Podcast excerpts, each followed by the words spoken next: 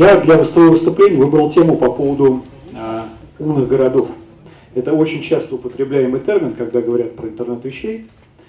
А, обычно интернет вещей говорят, об интернете вещей говорят в связке с чем-то словом умный, что-то умное, что-то умное. Умный транспорт там, и так далее. И вдруг умный город. А, почему я выбрал эту тему? По статистике 75% населения в России живет в городах. При этом еще примерно 15% оставшегося населения регулярно туда приезжают. Из этого следует, что, собственно, жизнь почти 95% населения Российской Федерации так или иначе связана с городами. Что такое города?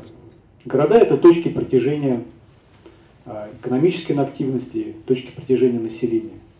И сейчас мы имеем крайне неравномерное распределение по территории этой самой экономической активности. Фактически вся она сконцентрирована в очень, на очень небольшом пространстве.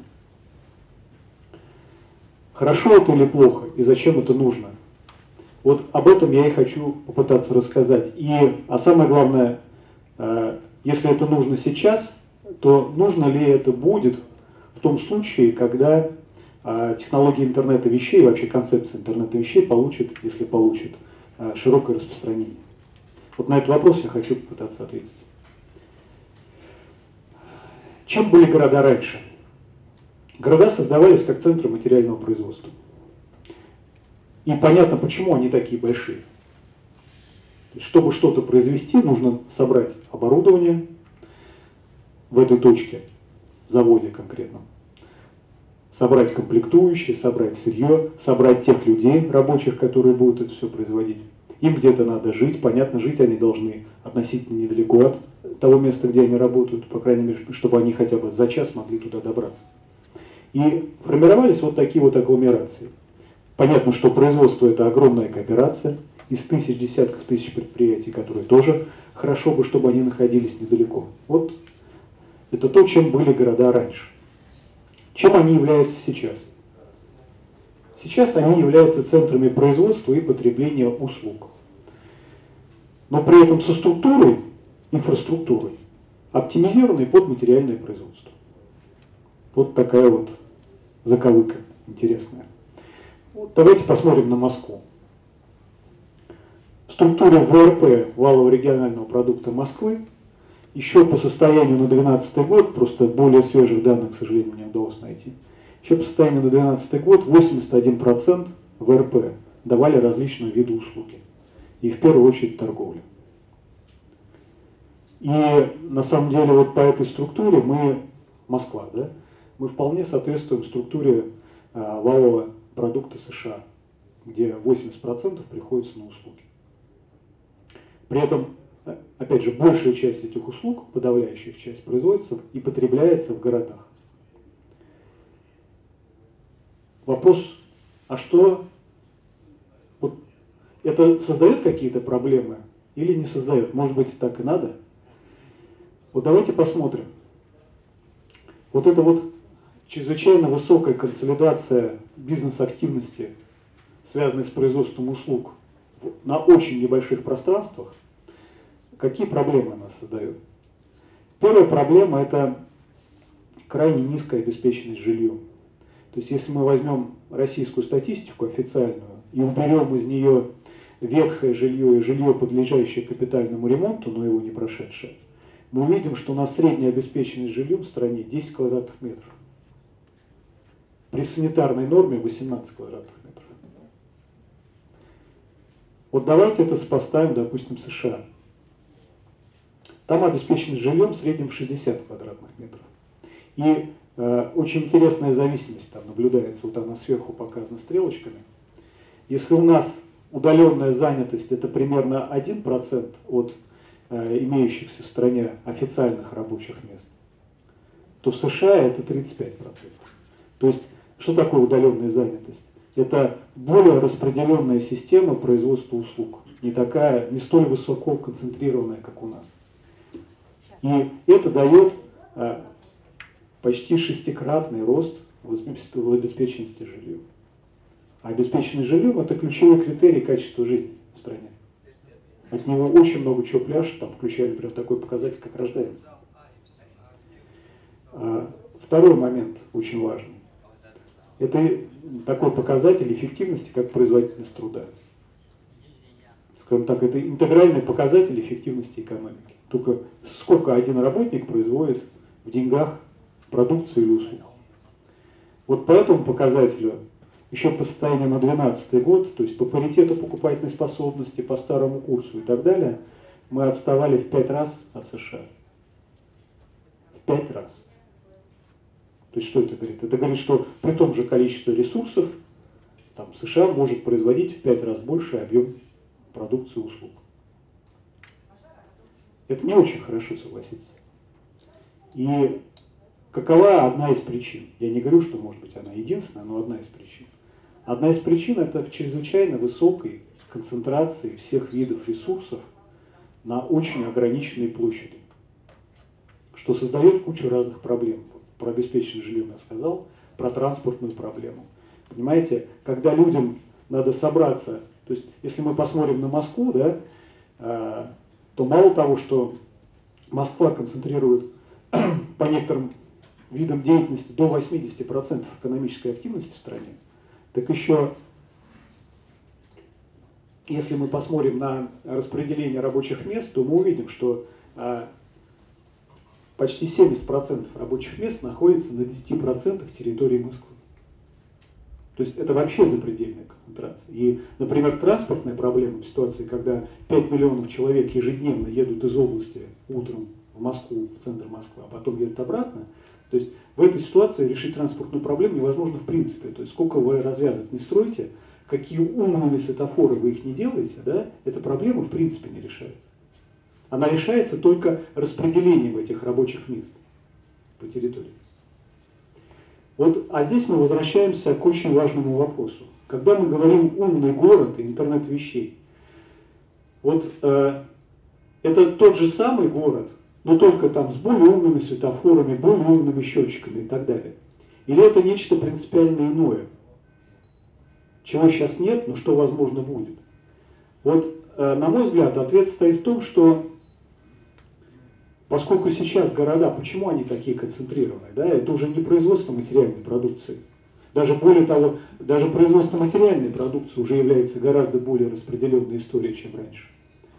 Но Основная причина, почему э, люди концентрируются на очень ограниченной территории, стоит в том, что таким образом повышается вероятность встречи продавца и покупателя. Ну, известно, да, чем ближе магазин к метро или там, не знаю, отделение банка, тем э, выше, больше, большая проходимость, там, да, большая выручка и так далее. То есть, чем э, выше концентрация продавцов и покупателей, тем более высокая вероятность у них встретиться. А если мы посмотрим на интернет вещей, что это такое? Это концепция, которая позволяет э, уже перейти от вероятностного подхода к встрече продавца и покупателя к управляемому подходу, к ситуации, когда покупатель знает, что и где ему может быть предложено, а продавец знает, что и кому а, нужно предложить. И для этого не нужно людей собирать физически в очень ограниченном а, пространстве. И тогда мы приходим к совершенно иной парадигме, что город, на самом деле умный город, построенный по концепции интернета вещей, это его отсутствие.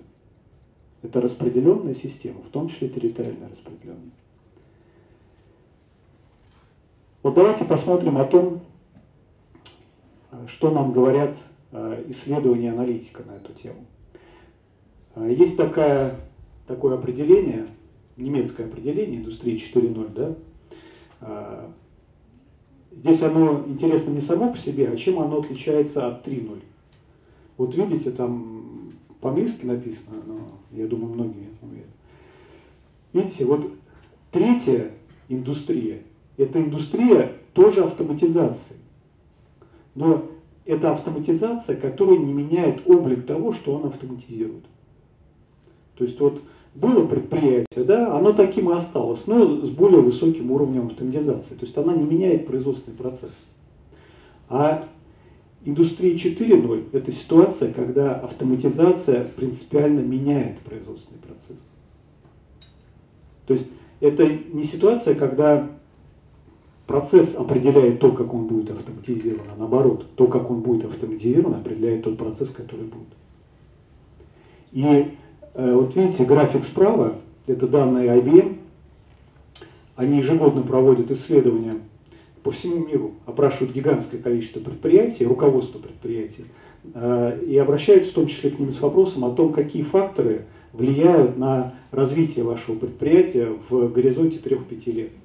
И вы видите, что с 2012 года фактор технологический, то есть вот эта самая трансформация бизнес-процессов, она находится стабильно на первом месте. После всех макроэкономических, политических и других видов факторов. Это говорит о том, что глобально процесс технологической трансформации, вот этой трансформации из индустрии 3.0, где есть просто автоматизация, в индустрии 4.0, где автоматизация меняет бизнес-процессы, он уже идет идет уже довольно давно. И вот здесь я хотел бы, во-первых, агрегированно показать, что это за процесс, и буквально пару примеров того, где он э, ну, идет и к чему это приводит. Э, вот слева это как раз та самая 3.0 индустрия, где есть основные фонды, ну, в частности, сервера, например. Да? Есть люди, которые их обслуживают. То есть э, это ситуация, когда кадровый ресурс является первичным ресурсом по отношению ко всем остальным видам ресурсов. То есть эксплуатация станков и оборудования, да, она невозможна без а, кадрового ресурса, в принципе. Невозможно. То есть кадровый ресурс является первичным. И а, это консолидированная система, они физически консолидированы. Причем неважно, производственная компания или сервисная компания. Например, если вы парикмахерская, то вам нужно помещение, куда придут парикмахеры, куда будет поставлено соответствующее оборудование и куда придут э, тех, кого будут стричь. Вот э, ситуация 4.0, индустрии 4.0, она принципиально иная. Она говорит о том, что не надо консолидировать физически все ресурсы в одном месте. Она говорит о том, что можно централизованно управлять как единой системой распределенными ресурсами. Например, вот э, возвращаясь к парикмахерской, это ситуация, когда у вас есть пул исполнителей, пул потребителей, при этом исполнители могут либо э, встречаться с своим потребителем где-то в специально отведенном месте, или приходить на дом и так далее, но это централизованно управляемая система. То есть виртуально она э, вот та самая парикмахерская, которая была. Но это принципиально другой бизнес-процесс. И э, второй важным моментом стоит в том, что роль персонала в непосредственном исполнении, в непосредственном управлении основными фондами, она снижается и растет уровень автоматизации вплоть до полностью автоматических исполнения процессов. То есть вот в системе интернета вещей человек уже не является, кадры уже не являются первичным ресурсом, необходимым для исполнения производственных процессов. Они преимущественно исполняются автоматически. Вот в этом принципиальная разница. Вот давайте посмотрим на примеры. Причем, опять же, это процесс, да, это не то, что есть вот это и есть вот это, да, мы находимся в некой промежуточной стадии сейчас. Вот э, история с такси, она как раз вот хорошо иллюстрирует эту промежуточную стадию. Пока там еще есть водитель, пока есть вот этот ресурс, который управляет автомобилем, но произошли некие существенные изменения, которые состоят в чем? Они состоят в том, что теперь э, встреча того, кто вас повезет, и тот, кто поедет, не носит вероятностный характер. И вот эта вот модель удержания точки, где наиболее вероятна встреча с тем, кого ты поведешь, она уже не актуальна. Потому что система знает, кто куда хочет ехать и кто их туда может отвезти. В результате, видите, вот там внизу написано, время подачи автомобиля 5 минут. Это что означает? Это означает, что просто автомобиль находится рядом с вами, и система забирает тот автомобиль, который просто э, находится в ближайшем месте. Более того, система знает, куда он поедет, кого он дальше там встретит, ну, может догадаться и так далее. И здесь уже не, нужна вот, не нужен вот этот консолидированный подход с таксопарками. А давайте попробуем пофантазировать, как дальше этот сервис может развиваться. Вот смотрите, очень много говорит сейчас о том, например, вот э, в Минтрансе сейчас обсуждается законопроект о том, чтобы закрутить гайки по поводу а, интернет-такси и вообще как-то их отрегулировать. И первый аргумент, который всегда упоминается, это качество, то есть гарантия качества. Вероятность того, что там, не знаю, приехавшее такси не врежется в столб или еще что-нибудь с ней плохого не произойдет. Как можно пытаться решать этот вопрос? И этот процесс уже идет. Опять же, за счет а, обработки анализа данных. То есть это та ситуация, где процесс определяется тем, как вы а, собираете, храните, обрабатываете данные, их используете. Вот если вы будете собирать и анализировать телеметрические данные о том, как водитель ведет автомобиль, насколько опасно он это делает, да, а, и э, рейтинг этого водителя будет уже определяться не только а, как бы субъективной оценкой тех, кого он возил, а объективной оценкой, причем в режиме реального времени, да, то вы э, сможете очень серьезно улучшить качество того сервиса, который есть сейчас. Причем не увеличивая его стоимость. Вы можете уже перейти к ситуации, когда вы можете гарантировать э, то, что клиент получит ту услугу, на которую он рассчитывает. Вы можете страховать риски, потому что страховая компания также будет иметь доступ к этой информации, да, и не будет страховать тех водителей, которые водят рискованно. То есть, опять же, это вопрос исключительно того, как вы собираете, храните, обрабатываете, используете данные. И здесь вот именно это определяет э, бизнес-процессы, а не наоборот. И еще очень важный момент, э, на который я хотел бы обратить внимание. Вот если мы разложим Э, сервис такси на, компоненты, мы увидим, что э, в свою очередь вот этот сервис, он состоит из других сервисов. То есть это ситуация, когда компания-производитель чего-либо и компания, оказывающая услугу, она становится э, таким условным интегратором сервисов, создавая свой сервис, имеющий некую новую э, потребительскую ценность. То есть это не ситуация, когда вы из запчастей создаете что-то, из комплектующих, что-то, имеющее новую потребительскую ценность, а когда вы, э, комплексируя сервисы, создаете новую потребительскую ценность таким образом. Вот посмотрите, да, из чего состоит э, сервис э, интернет-такси, например.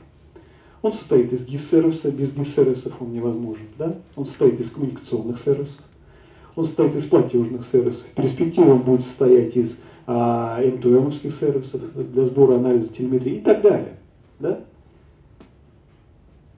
То есть сейчас вполне идет осязаемый такой реальный процесс создания экосистем цифровых сервисов.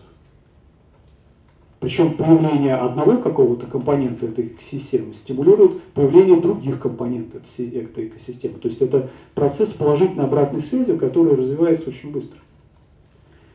А что это дает, вот возвращаясь к той самой производительности труда? Вот я здесь приведу несколько примеров. Они очень характерны в том смысле, что метрики разные, а вот эффект а, одинаковый. А, он десятикратный везде. Вот э, на пленарном заседании Т8 говорили уже о том, что крупнейшим в мире э, оператором глобальной сети связи является Google сейчас. А, давайте посмотрим на их эффективность. Вот смотрите, по данным Uptime Institute, в среднем по индустрии дата-центров утилизация вычислительных мощностей находится там на уровне 6% по индустрии. Да, закругляюсь. А у Google и других облачных провайдеров она в 10 раз выше, 40-60%. В 10 раз. Именно за счет модели предоставления услуг. Дальше, тоже известная цифра, один автомобиль, подключенный к системе Uber или аналогичным интернетом, интернет-сервисам, заменяет 10 личных автомобилей. Соотношение 1 к 10. Еще пример. Себестоимость полностью цифрового э, платежного сервиса за транзакцию в 10 раз ниже, чем такого же сервиса, но э, оказываемого через операционистку. В 10 раз. То есть это ситуация, когда индустрия 4.0 в 10 раз эффективнее индустрии 3.0.